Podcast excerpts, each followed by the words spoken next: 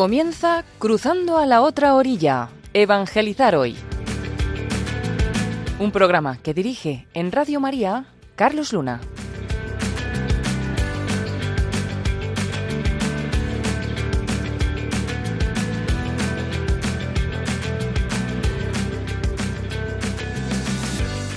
Muy buenas, queridos oyentes de Radio María. Comenzamos un nuevo espacio en esta noche en la que vamos a continuar profundizando en ese arte, esa ciencia, esa técnica, esa vocación que todos tenemos para evangelizar hoy. Comenzamos cruzando a la otra orilla, evangelizar hoy. Quien nos habla es Carlos Luna y te voy a pedir que te quedes con nosotros porque hoy tenemos pues, cosas muy interesantes, muy interesantes que enseguida te cuento.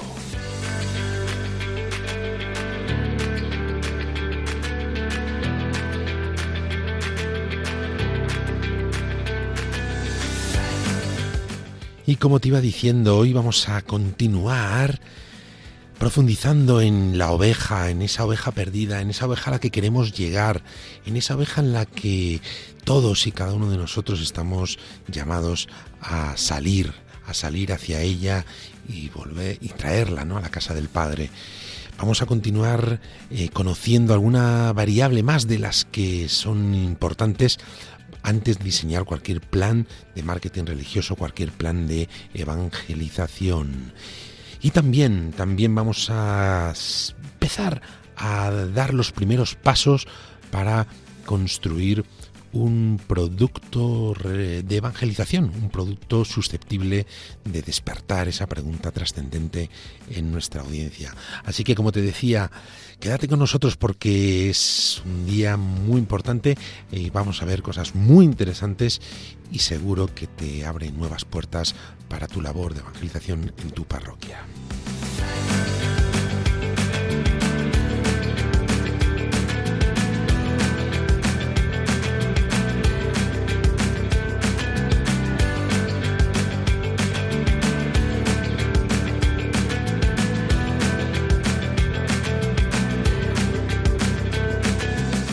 Muy bien, pues no sé si recuerdas, no sé si te acuerdas de lo que estábamos viendo en el anterior programa.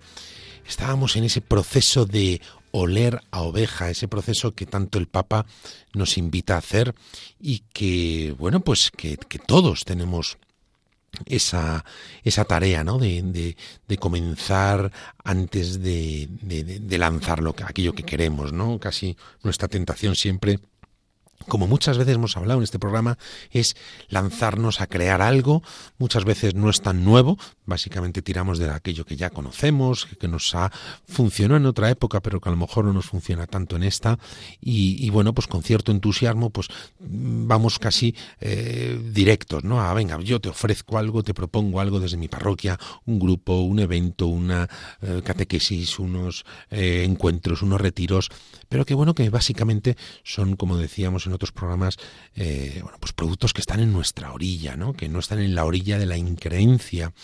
Y, bueno, pues para evitar ese, esa, esa tendencia que tenemos, pues eh, estaba una manera de razonar, una manera de, de, tomar esos primeros pasos siempre en la evangelización, que es el, que es un poco lo que el Papa nos invita a hacer, ¿no? Es ese, ese oler a oveja y que nosotros llamamos, bueno, pues esa eh, mm, conocer, ¿no? Más al público objetivo al que vamos a dirigir nuestra, nuestra acción, nuestras campañas para intentar despertar el interés por lo, por lo trascendente, ¿no? Y no solamente el interés, ese deseo profundo que toda persona que antropológicamente creemos que tiene, ¿no? Que tiene esa sed de Dios, esa sed de sentido, esa sed de esperanza y esa sed de sentirse profundamente amado. ¿no?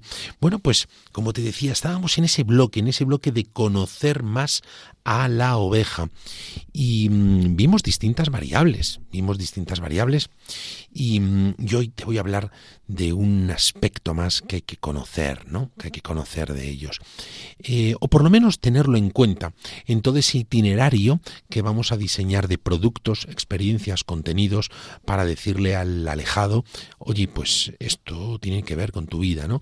Eh, comienza a dar pequeños pasos con nosotros y vete acercándote a, a esa a, esa orilla de la creencia, ¿no? Entonces, esto que vamos a comentar ahora es, yo lo llamo el patrón de fe. El patrón de fe. Y posiblemente me estés, eh, te estés preguntando, oye Carlos, pero, pero mm, si nosotros nos dirigimos al ateo, al alejado, al, al, vez estuvo en la iglesia y se fue, ¿cómo, cómo es esto del patrón de fe? Bueno, pues eh, el patrón de fe yo lo defino como ese sistema de creencias, de creencias que le están, que se han instalado ¿no? Eh, en, su interior y que están rigiendo de forma consciente o inconsciente distintos comportamientos, distintas eh, simpatías, afecciones hacia todo lo religioso. ¿no? y que muchas veces en el caso del, ateo, del alejado, es un patrón que le está impidiendo crecer, que le está impidiendo eh, dar el salto, que le está impidiendo abrirse a las preguntas, eh, pero abrirse de verdad, o sea, abrirse con valentía, con generosidad ante la pregunta trascendente. ¿no? Eh, él es así, él es hijo de su tiempo, él es hijo de su biografía, de su bibliografía, de lo que vivió, de lo que experimentó, y poco a poco se le ha instalado este patrón de fe. La cuestión es, oye, mmm, ¿Por qué es importante tratar esto? ¿Por qué es importante tenerlo en cuenta? ¿Por qué es importante que lo mm, tengamos, que lo manifestemos o que demos la oportunidad a estas personas que van a ir acompañándonos, que van a ir dando esos pequeños pasitos hacia la fe, que les vamos a ir acompañando? ¿Por qué es importante que lo manifiesten? Porque hasta que esto no salga afuera, hasta que no, no se no, lo expliciten, no, no, no lo, no lo no lo, no, lo, no lo manifiesten, no lo hagan palpable, no, hasta que no seas consciente de ello ni les ayudemos a ser consciente de ello, pues muchos de nuestros mensajes, muchas de nuestras propuestas, muchos de los pasos que les vamos a pedir, pues van a ser pues agua y aceite, agua y aceite, ¿no? No van a permear, no les vamos a ir ayudando, ¿no? A esos progresos y esos avances a los que estamos eh, llamados a, hacer, ¿no? ayudar, ayudarles, ¿no? Por eso es importante y esto es lo que llama, lo que llamo y te comentaba el patrón de fe, el patrón de fe. Oye, mm, te preguntarás, oye, pero yo cuando voy a diseñar un, una ficha, ¿no? O un, esquema de mi público objetivo, mm, tengo que ponerlo.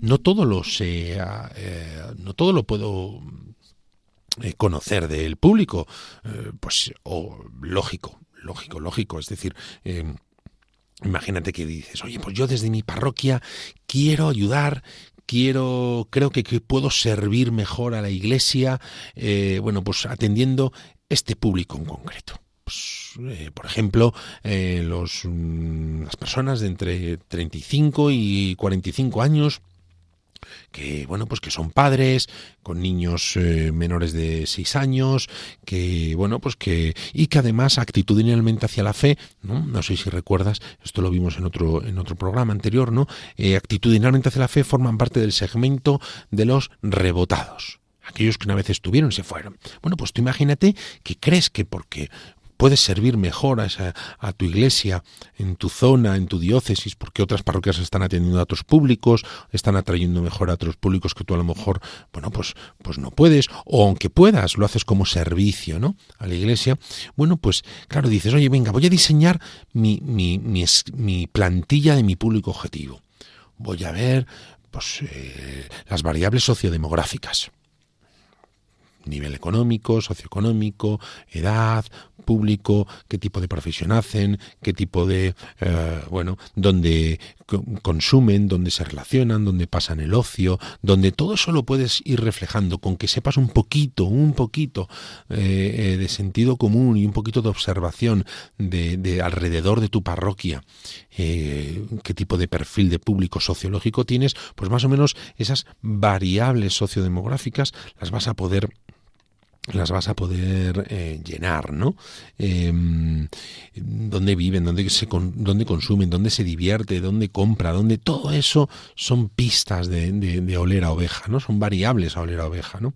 Valores en los que cree, pues a lo mejor es un barrio eh, que ideológicamente es más de una línea que de otra, eh, que bueno, pues que tradicionalmente se viven unos valores o unas fiestas populares o bueno, pues, pues todo eso influye en ese patrón, bueno, en ese estilo de vida, ¿no? En ese estilo de vida y en ese perfil sociocultural de la persona.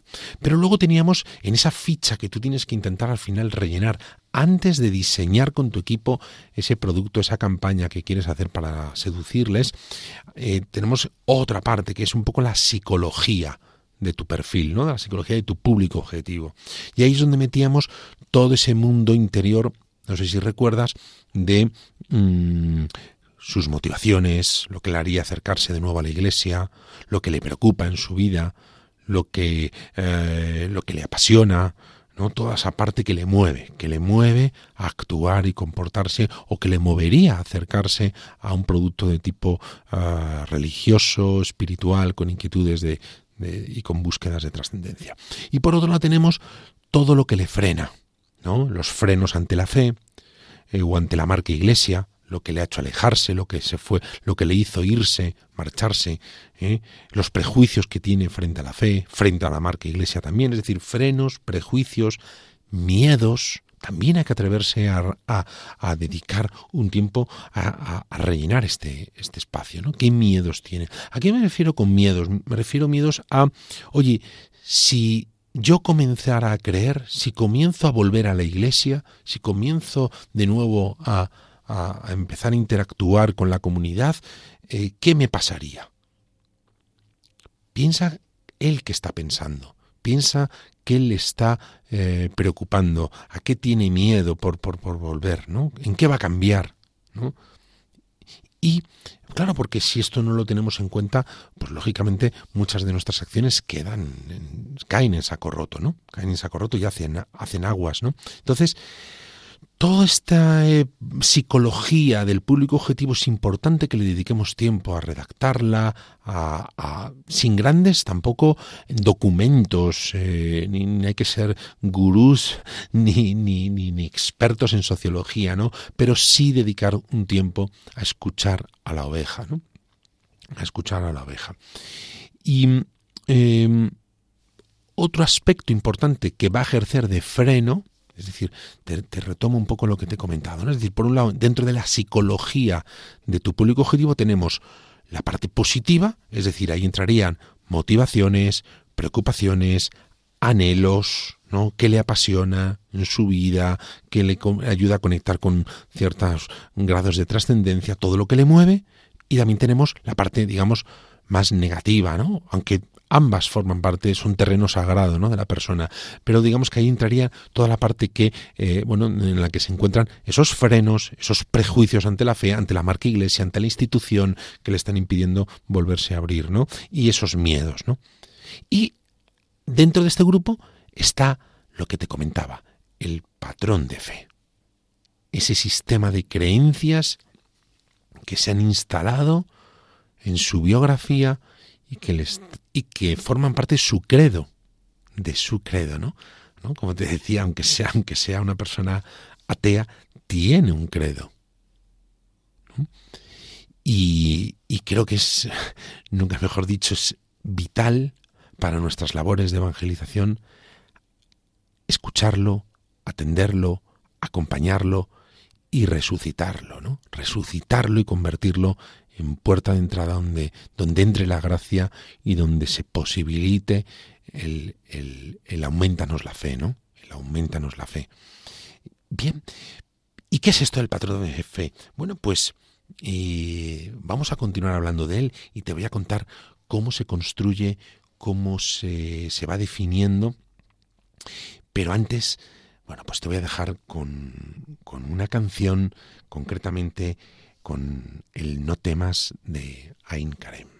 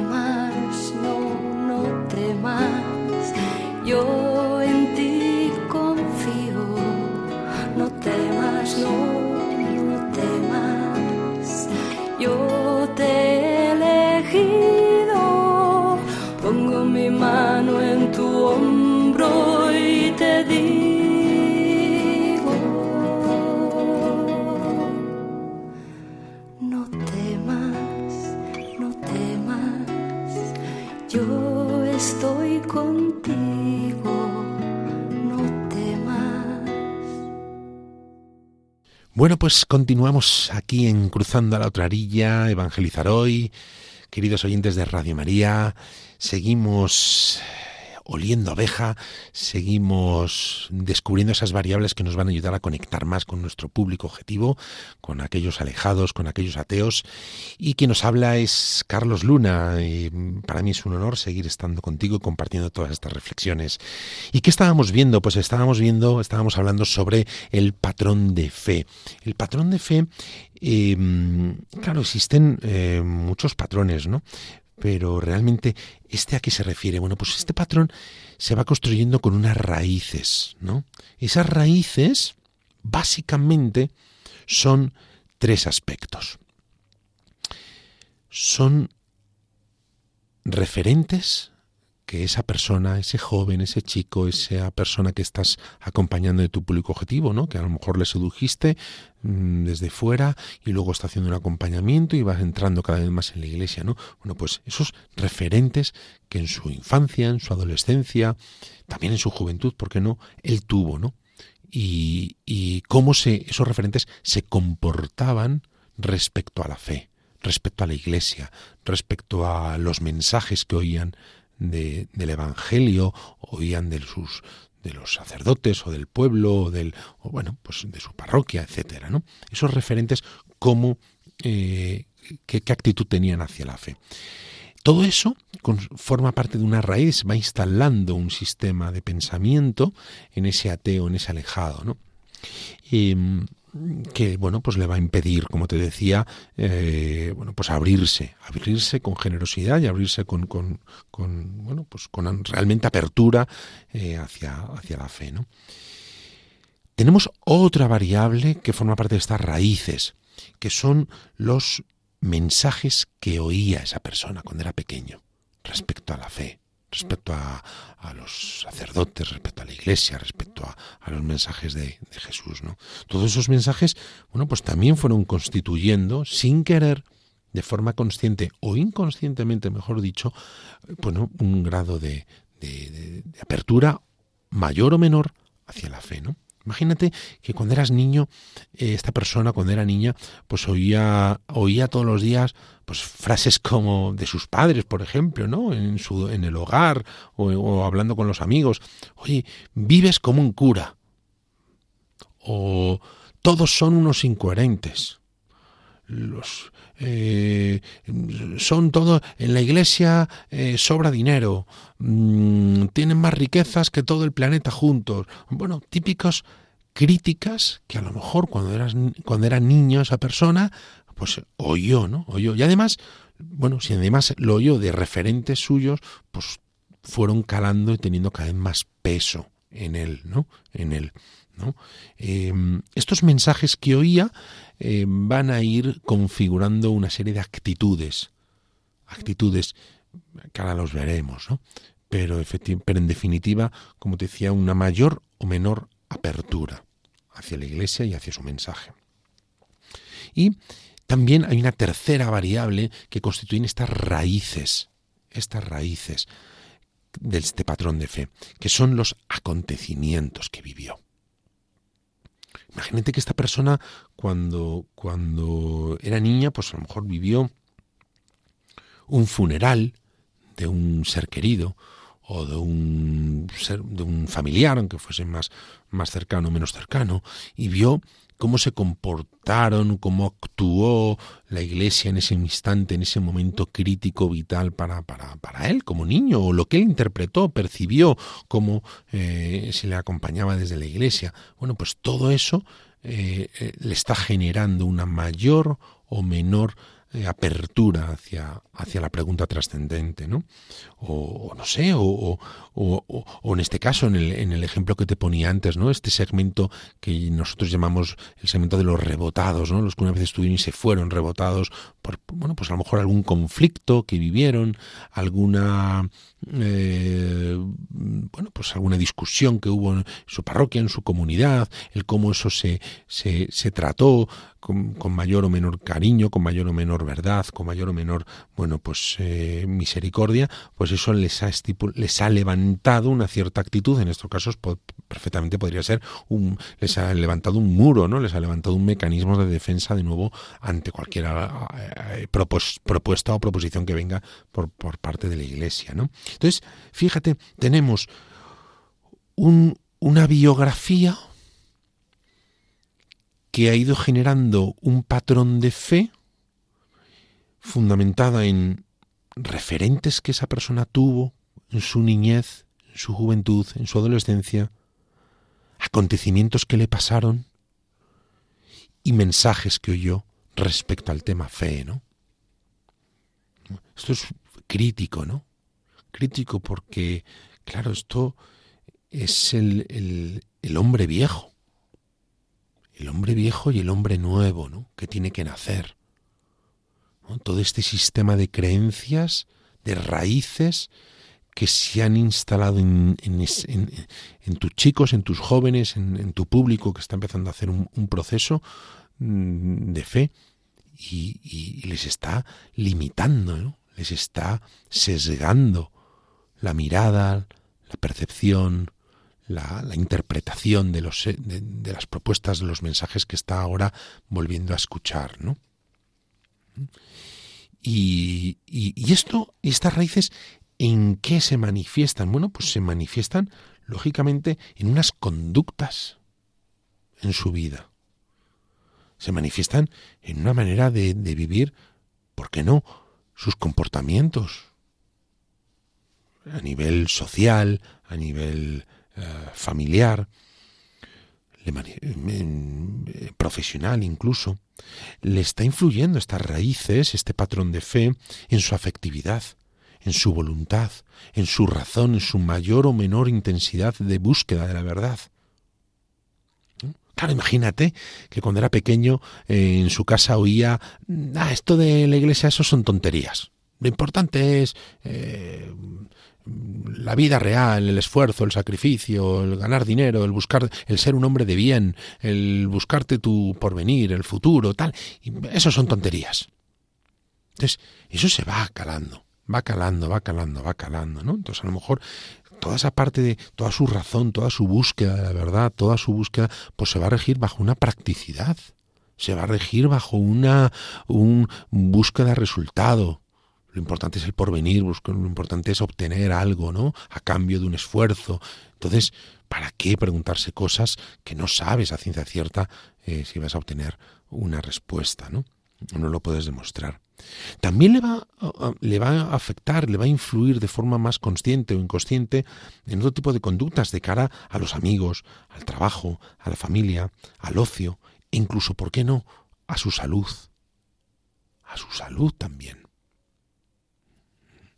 O sea, este patrón de fe en cómo cuidas, buscas, te relacionas, percibes, interpretas todos los acontecimientos que te pasan en torno a esos ámbitos, amigos, trabajo, familia, ocio, salud, lo vas a vivir, lo va a vivir esta persona con una mayor o menor apertura en la trascendencia.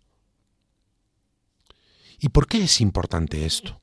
Tratarlo en algún momento del proceso, porque como en algún momento del itinerario entre la increencia y la creencia no hagamos una experiencia, un evento, sacramental o no sacramental, un producto dedicado a que esa persona y, unas, y muchas horas, energía, tiempo en un acompañamiento, a que esa persona las vaya manifestando y vaya renunciando también a ellas para realmente generar esa conversión de hombre viejo a hombre nuevo. Y como no lo y como no atendamos esto, lo que va a ocurrir básicamente es, como te decía, ¿no? Muchas veces mm, agua y aceite, ¿no? No va a permear, no va, no va, no va a traspasar todos los contenidos que buenamente les estamos dirigiendo, ¿no? Y claro, aquí ¿cómo, cómo podemos invitar, ¿no? ¿Cómo podemos invitar a que esta persona vaya dando esos pasos, ¿no? Bueno, yo hablo eh, en mi manual y en, los ámbitos en los que me invitan, siempre hablo de, un proceso de liberación del patrón de fe. ¿no? Todo este proceso que Nicodemo, ¿no? en el pasaje del Evangelio en el que Nicodemo se le habla de nacer de nuevo, nacer de nuevo. Y para nacer de nuevo, ¿qué requiere? Bueno, pues requiere, yo hablo de seis pasos, que como te decía, son pasos que tienen que estar incorporados en algún momento de ese itinerario en algún producto, en alguna celebración que hagamos, en alguna reconciliación, en alguna tienen que aparecer en algún instante, ¿no? Estos seis pasos cuáles son? Bueno, pues básicamente el primero es conciencia. Ser consciente de que existen, de que existe este sistema de creencias internas que me están que no me están dejando libre, ¿no? Que no me están devolviendo a mi, a mi auténtica verdad de hijo amado de Dios, ¿no? Que me están apartando y que no me están permitiendo eh, crecer, ¿no? Y madurar como, como hijo amado de Dios, ¿no?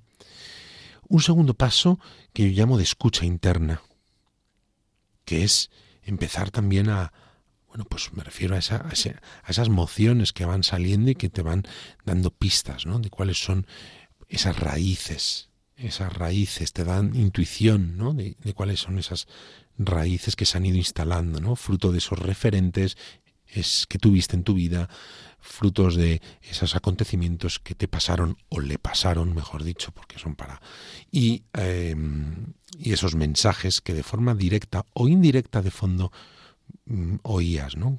Mm, a través de los años, a lo largo de tu vida, en tu infancia, adolescencia, juventud.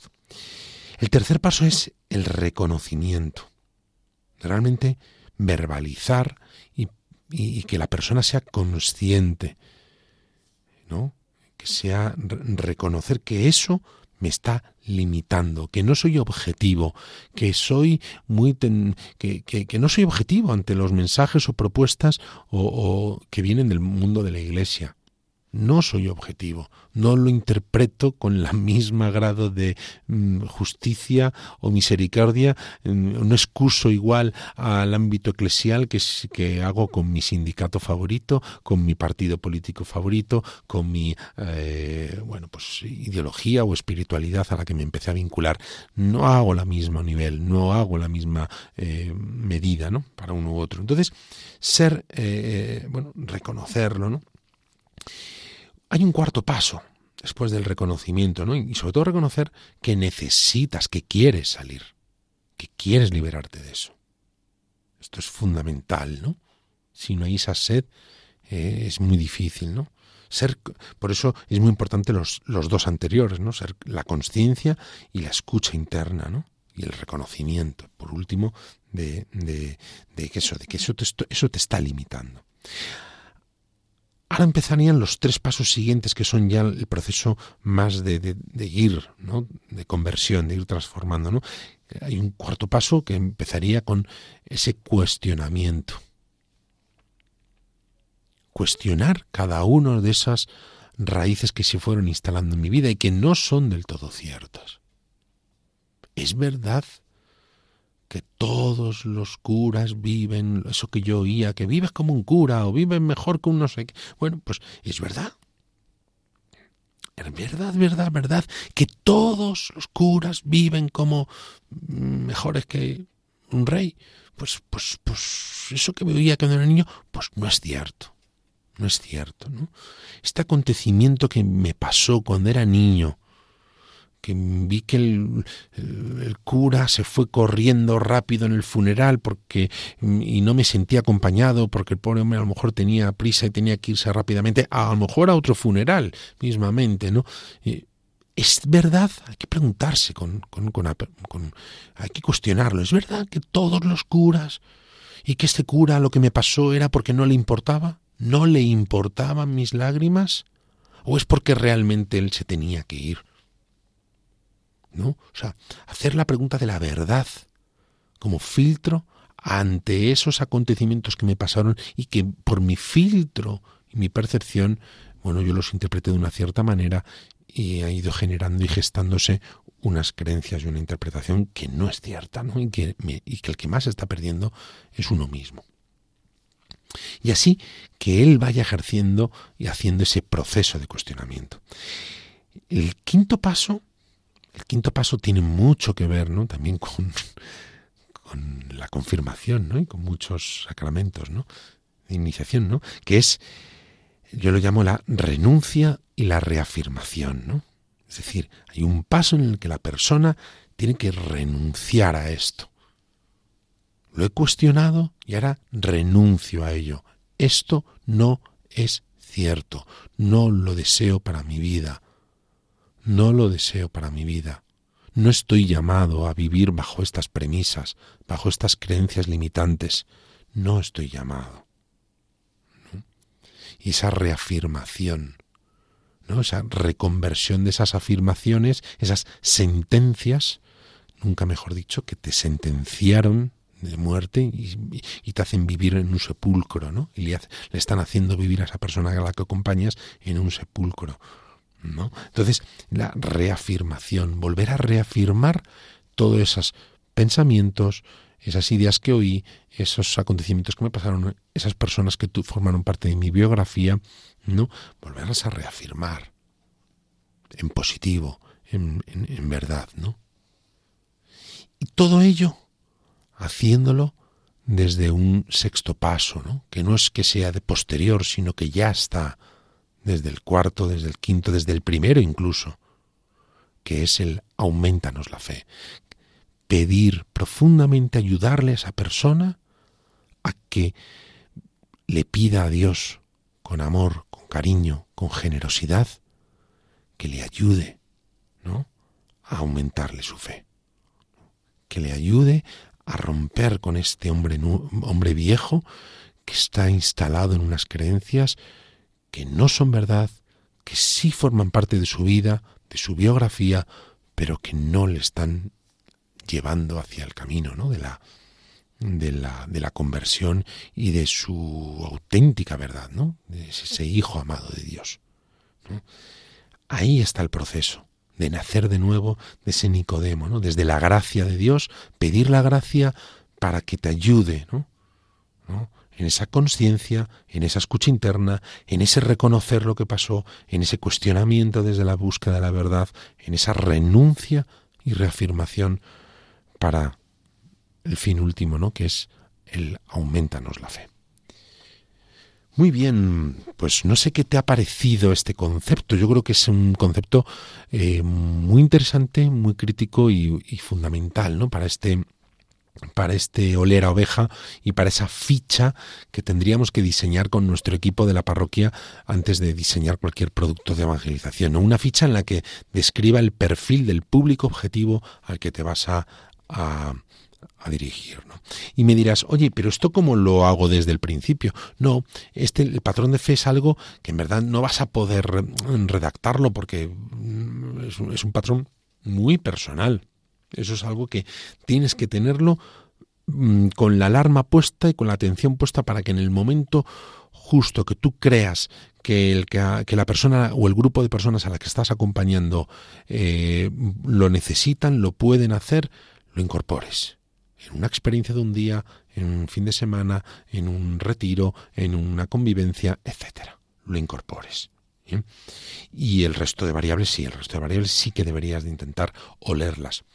Y me pregunta mucha gente, oye, pero esto cómo lo averiguamos? Porque al final, eh, oye, pues escribir yo qué le mueve a la gente, qué le apasiona, qué le anhela, pues mm, lo voy a escribir yo con mi óptica y con mi psicología y desde mi orilla. Efectivamente, este es un grandísimo eh, error que cometemos. Eh, no lo tienes que hacer tú con tu equipo. Tienes que invitar a la oveja a que sea ella la que te, te lo diga. Pero, pero antes de continuar con esto, ahora te diré cómo lo, cómo lo podemos hacer. Te voy a dejar con otra pausa musical y, y, bueno, y continuamos con este, con este apasionante mundo de, de oler a oveja. I found a love for me. Well, darling, just dive right in. Follow my lead. Well, I found a girl beautiful sweet. Well, I never knew you were the someone waiting for me. Cause we were just kids when we fell in love, not knowing what it was. I will not give you up this time.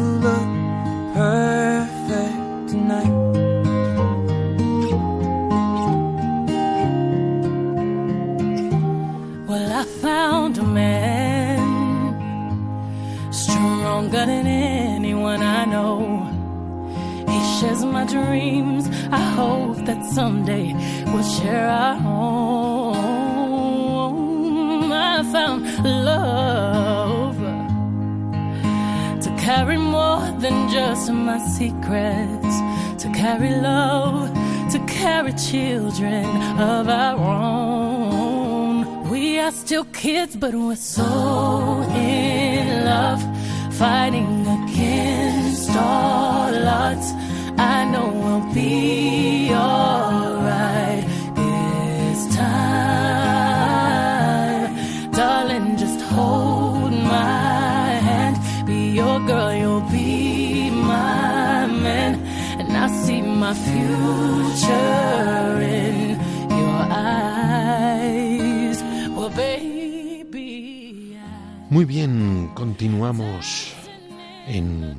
Cruzando la Trerilla, Evangelizar Hoy.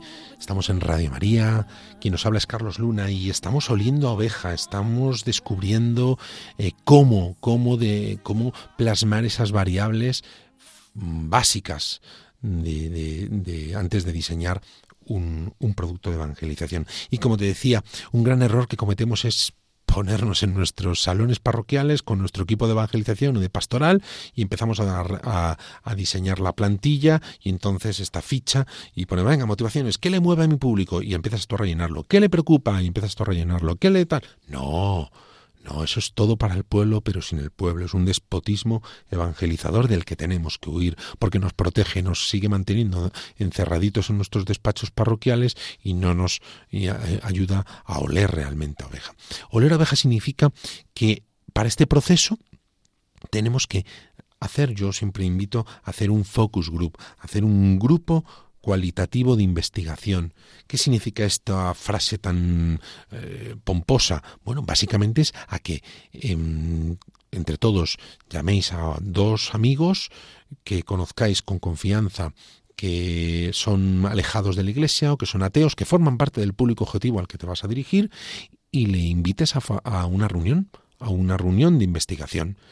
Mm, Seguro que estás pensando, ah, esto es absurdo, no va a poder, nadie va a querer venirse a la parroquia a hacer un focus group, eh, un estudio cualitativo sobre el mundo de la fe. Pues te invito a que lo hagas, te invito a que lo hagas y a que te sorprendas, porque hay más gente y hay más predisposición de la que tú te crees. Esta creencia que tú tienes, de nuevo, también es, es, un, es una limitación que te estás poniendo. Van a ir, van a ir porque son tus amigos. Simplemente tienes que pedírselo en confianza, eh, con cariño y hacerles ver que para ti esto es muy importante. No irán porque el tema les interese, irán por ti, porque para ti es importante. Entonces, básicamente, eh, díselo. Dile, oye, mira, estoy haciendo esto, ya sabes que yo estoy en el mundo de, la parroquia, de la fe, eh, para mí sería muy importante escuchar tu opinión y queremos hacer un, grupo de, investigación y creo que tú puedes aportar mucho, bla, bla, bla, bla, y lo va a hacer, lo va a hacer. ¿eh? Y, y de hecho, te animo a que lo intentes porque, porque te vas a, te vas a sorprender, ¿eh? te va a sorprender bastante. Em, bueno, em, ¿qué más? Cuando juntes al grupo, en torno a 10-12 personas, bueno, pues eh, básicamente lo que vas a tener que hacer es lanzarles preguntas, pero no como un mero cuestionario, sino eh, lanzas una pregunta general y, y ya dejas hablar. Dejas hablar y lo que cada uno vaya diciendo lo utilizas para devolverlo al grupo. ¿no? Es decir, alguien va y dice, ah, pues yo, bueno, eh, venís a menudo a misa o venís a la iglesia empiezas con una pregunta abierta, ¿no? ¿Venís a la iglesia? Sí, no, y eso, y ya vas deja abriendo. Bueno, es una pregunta cerrada, mejor dicho, ¿no? Una pregunta cerrada es aquella que se, que se contesta con sí, no, ¿no? Y una pregunta abierta suelen ser las que empiezan por adverbio, las que empiezan por, ¿no? Eh, ¿Qué sueles hacer los domingos? ¿Qué sueles hacer? ¿Qué, qué te parece tu parroquia? Mm, preguntas abiertas. Entonces, ahí lo que alguien diga, lo recuperas y lo devuelves al grupo, ¿no? ¿Cómo lo devuelves? Básicamente, oye, ¿y los demás opináis lo mismo? que esta persona, que Javier, por ejemplo, que ha dicho que esto, y entonces otro saltará, pues no, yo sí, pero a mí me pasa que empecé a ir a la iglesia y entonces mmm, discutí o al final me vi que esto no me aportaba mucho y no sé qué, entonces vas a ir y entonces eso que diga esa persona lo vuelves a recoger y lo devuelves de nuevo al grupo y se lo vuelves a preguntar al resto y ahí van a empezar a salir motivaciones, frenos, inquietudes, qué les apasiona, qué les, eh, qué miedo, qué prejuicios tienen, etcétera, etcétera, etcétera, etcétera. Básicamente tú no tienes que hablar. No tienes que hablar. No te preocupes si eres, si no te dedicas a investigación comercial, si no eres sociólogo, si no eres nada. Esos todos son miedos nuestros. Lánzate, básicamente quien tiene que hablar es el otro es el otro, ¿no? Entonces van a ir saliendo muchos insights, van a ir saliendo muchas motivaciones o frenos y simplemente, bueno, pues eh, pides permiso al principio para grabarlo, lo dejas grabando y luego todo eso lo retomáis, lo escucháis como equipo y lo plasmáis en esa ficha o mm, sí, o plantilla de perfil de público objetivo. Muy bien, muy bien, muy bien, muy bien. Espero que, que, te esté aportando, que te esté abriendo nuevas puertas, que te esté abriendo nuevas, incluso nuevas interrogantes o cuestiones o ideas, ¿no? Para, para poder, eh, bueno, pues ponerlo en práctica en tu parroquia. Y mm, cuéntame, cuéntame qué te, qué te sugiere, cuéntame qué, mm, bueno, pues qué dudas te, te genera, ¿no? y, y, con mucho gusto pues os iremos atendiendo en los próximos programas. Te recuerdo nuestro email es evangelizarhoy arroba radiomaria.es. Eh, cuéntame si lo, si lo pones en práctica, qué dificultades tuviste o qué o si sorprendentemente pues te ha ido un fenomenal y, al principio pensabais que no lo, no lo podríais hacer y os ha salido estupendamente. Cuéntame todo lo que te, te sugieren estos pasos y, como te decía, bueno, pues lo, compartiremos aquí en, la emisora y seguro que también iluminan y ayudan a muchos otros hermanos que están en este reto como tú. Muy bien, bueno pues em, con esto terminaríamos el bloque de, de oler abeja. Existen muchísimas más variables, pero yo creo que estas son las esenciales, ¿no? Lo que te mueve, lo que te frena, es decir, ese perfil psicológico, los insights, ¿no? Ese patrón de fe y y luego pues eh, todo el perfil sociodemográfico ¿no? de la persona. Em, me gustaría introducir o dar un paso más en nuestra en este viaje que estamos haciendo de, marketing religioso y de evangelización en nuestras parroquias y, y cómo no nos quedaría ahora eh, empezar por el diseño del producto, el diseño del contenido. ¿no? Se supone que ya hemos elegido el público objetivo, esa estrategia de segmentación eh, al que hablábamos en los programas anteriores, hemos olido y conocido el público objetivo al que queremos eh, dirigirnos y ahora nos tocaría todas esas variables que, a lo largo del resto de, a lo largo de los programas vamos a ir tratando y que nos van a permitir diseñar en conjunto esa estrategia de relación ¿no? con ese público alejado y que está bueno pues en las inmediaciones de nuestra parroquia, nuestros barrios, etcétera. Muy bien. Y ¿Cómo lo vamos a hacer? Bueno, pues antes de nada lo vamos a ir haciendo eh, a lo largo de los, de los de los distintos programas, ¿no? Pero me gustaría en este proceso contarte, eh, bueno, pues cómo es un proceso básico de diseño de producto. ¿no? Para este programa creo que es fundamental. Y para ello, pues voy a continuar con este, con este mm, ejemplo que te estaba planteando, o esta iniciativa que es la de el Focus Group. ¿no? Fijaos, un proceso de diseño de producto y, mm, se basa, yo lo, yo lo llamo eh, en tres niveles, ¿no? Lo defino en tres niveles. Ojo, oye, es que esto mm, te va a resultar muy complejo o muy difícil de hacer o muy mm, largo o muy pesado. Bueno, pues quédate en dos niveles o quédate en uno. Pero lo que no se puede es no, no intentarlo. Esa es la, yo creo que es la invitación que tenemos entre todos animarnos a no quedarnos con lo que ya sabemos, sino a lanzarnos, ¿no? Estos tres niveles yo los llamo, eh, bueno, el primero es el de oler a oveja, el segundo es reoler a oveja. Madre mía, y esto no lo habíamos hecho ya antes. Sí, pero requiere reoler a oveja. Si realmente ponemos a la oveja en el centro de todas nuestras decisiones, ¿no? Eh, parroquiales, ¿no? En la oveja perdida, en la oveja alejada, pues requiere hacer un viaje no solo de oler, sino de nuevo volver a reoler a oveja, ¿no? Y por último hay un tercer nivel que yo llamo atufar a oveja.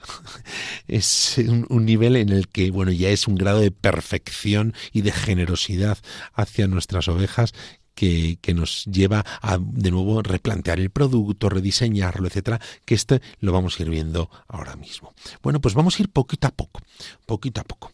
Y, mm, el primer nivel es el de oler a baja. En este nivel, lo que te decía, vamos a hacer ese focus group en el que de ahí van a salir sentencias relevantes, frases, pensamientos, insights que son relevantes y críticos y que ¿por qué? Porque nos van a ayudar a diseñar nuestro producto, nuestro precio, nuestra variable de distribución, dónde aparecer, nuestra variable de comunicación, cómo hacerles percibir lo que les vamos a ofrecer y que sea interesante para ellos, nuestro servicio extra y nuestro testimonio también, ¿no? Nos va a iluminar aspectos de nuestro testimonio que tendremos que eh, cuidar más.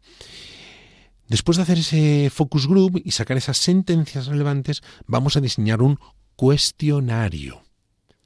Un cuestionario eh, que lo haremos, bueno, pues muy sencillo.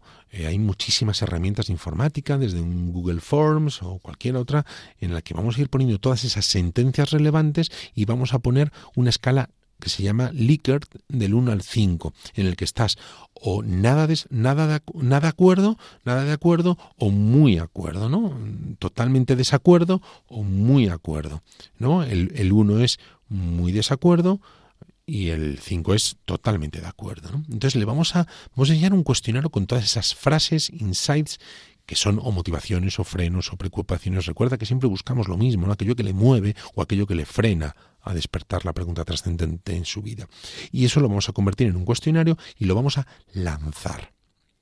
¿Cómo lo lanzamos? Pues de forma muy casera. No necesitamos grandes herramientas ni grandes presupuestos para hacer esto.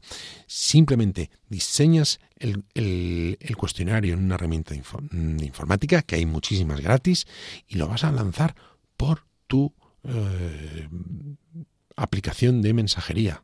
WhatsApp, Telegram, etcétera, por todos tus contactos. Ojo, en el cuestionario al principio vas a tener que poner unas preguntas filtro. ¿Qué significa esas preguntas filtro? Preguntas que tienes que poner para saber quién te está contestando. Tendrás que poner, ¿eres religioso? ¿No eres religioso? ¿Vas a menudo a misa? ¿No vas a menudo a misa? ¿Cuántas veces vas a? Para ir cribando, porque mucha gente en tu contacto posiblemente sean creyentes. Tenemos, tenemos, que llegar a los clientes. Luego vas a tener que poner también una, pregunta filtro de eh, geográfica. ¿Dónde vives? ¿En qué código postal? Para saber si es alguien que está realmente, forma parte de tu público objetivo, potencial, de tu parroquia, de tu zona, etcétera, ¿no? O te está contestando gente de otro país. Te va a sorprender porque se mueve tanto los cuestionarios y las encuestas que puede que te encuentres con gente que te contesta de otro país incluso, ¿no? Pero les ha llegado. Cuando pases el cuestionario, de ahí es cuando rellenas esa ficha de, cuando te vuelves a reunir con tu equipo y rellenas esa ficha público objetivo, eh, perfil de tu público objetivo y empecéis a mm, realizar una sesión creativa en donde ahí va a salir el concepto de producto. En este instante empezaríamos la segunda fase que te comentaba de reoler a oveja. Concepto de producto significa, oye, yo creo que podríamos hacer un evento musical, un festival, que para llegar a este público joven nos han dicho que les gusta esto, les interesa esto, les mueve esto, en el que hiciéramos, bueno, un concepto, conceptualizas una idea general de lo que podría ser. Y Riolera Abeja, ¿por qué? Porque ese concepto lo vas a volver a llevar al focus group que iniciaste la primera vez. En este focus group no le vas a preguntar más qué te mueve, qué no te mueve, qué te preocupa. No, no, no. Eso fue en la primera fase de Oler Abeja. En este focus group básicamente va a ser la pregunta, oye, ¿tú irías? Si nosotros organizáramos este producto, esta idea, este evento, este contenido, ¿tú lo consumirías?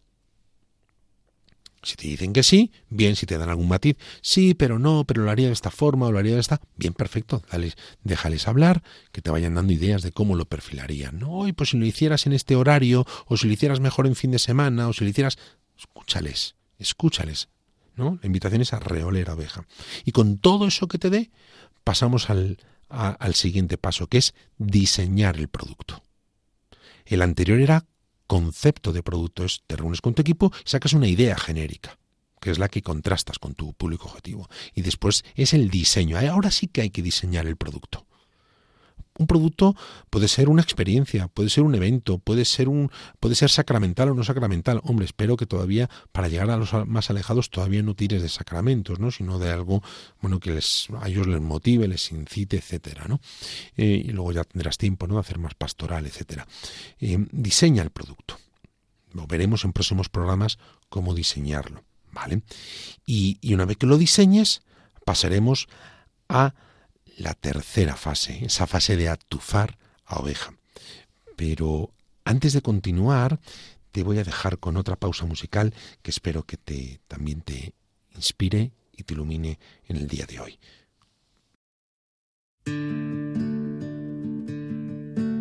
Mayor que tu pecado, mayor que tu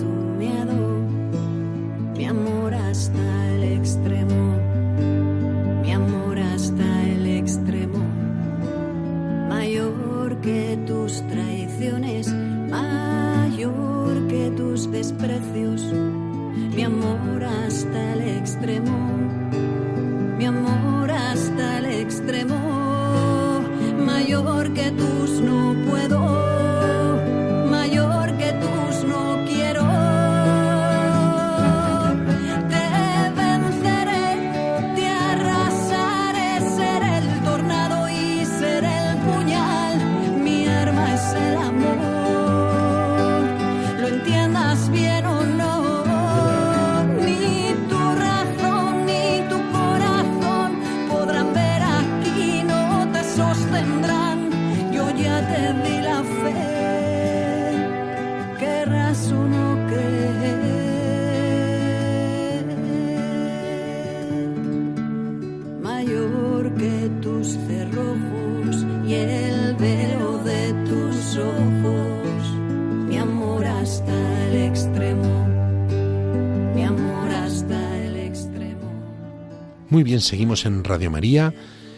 Estamos eh, viendo los pasos para diseñar un producto evangelizador, las fases. Y como te comentaba, estábamos en, habíamos visto una primera fase de oler abeja, una segunda de reoler abeja, y esta tercera que estaba eh, comentándote que es la de atufar abeja. ¿Qué significa eso? Significa que ese diseño de producto que has hecho vas a hacer un test de producto. El test de producto es que lo lanzas, lo lanzas eh, a, un grupo pequeño. Lo, creas. A un grupo pequeño de personas de ese público objetivo y después de que lo experimenten, lo vivan, les vas a pasar una evaluación. Y vas a evaluar, que te evalúen likes y dislikes, qué les gustó y qué no les gustó, qué les gustó y qué les disgustó de lo que han vivido. Y eso te va a ayudar a perfilar y hacer lo que llamamos el rediseño de producto, que será el producto final que bueno, pues que luego lanzaremos, ¿no? Al resto de eh, público general, ¿no? De tu parroquia, etcétera. Como ves, es un proceso medido, es un proceso con detenimiento, es un proceso que, bueno, pues que mm, puedes llevarlo hasta último término, oye, pues midiendo tus fuerzas, midiendo tus recursos, midiendo tus personas, tú, las personas que sois, pues podéis quedaros al principio, al mitad o al final. Pero lo que sí que hay que hacer es tener la intención, la actitud de estar en salida, de oler a oveja, de reolerla y de intentar atufarla para recrear el mejor producto que esa persona se merece. Esa persona que está dispuesta a dar un salto por, por, por pasar de la increencia a la creencia, ¿no? y que Dios ha puesto a tu alcance. Muy bien, pues ya estamos terminando, ya estamos terminando, está quedando muy poquito tiempo como siempre, eh, te doy las gracias por estar ahí, te doy las gracias por dedicar tiempo a, crecer y a buscar nuevas formas para la evangelización. Y siempre te recuerdo, si tú crees que esto es interesante, que puede aportar a tu parroquia, a tu comunidad, a tu grupo, bueno, pues eh, saber ¿eh? saber y compártelo. Eh, sabes que tenemos todos los programas subidos en nuestro podcast de radiomaria.es, en el que ahí los tienes todos ordenados por fechas y por temáticas y podrás eh, escucharlo de nuevo y compartirlo con tu equipo. Así que nada más, bueno, pues toca ya llegar a su fin. Como siempre, recuerda, si nosotros no cuidamos a nuestras ovejas, otros lo harán por nosotros. Muchas gracias y hasta el próximo programa.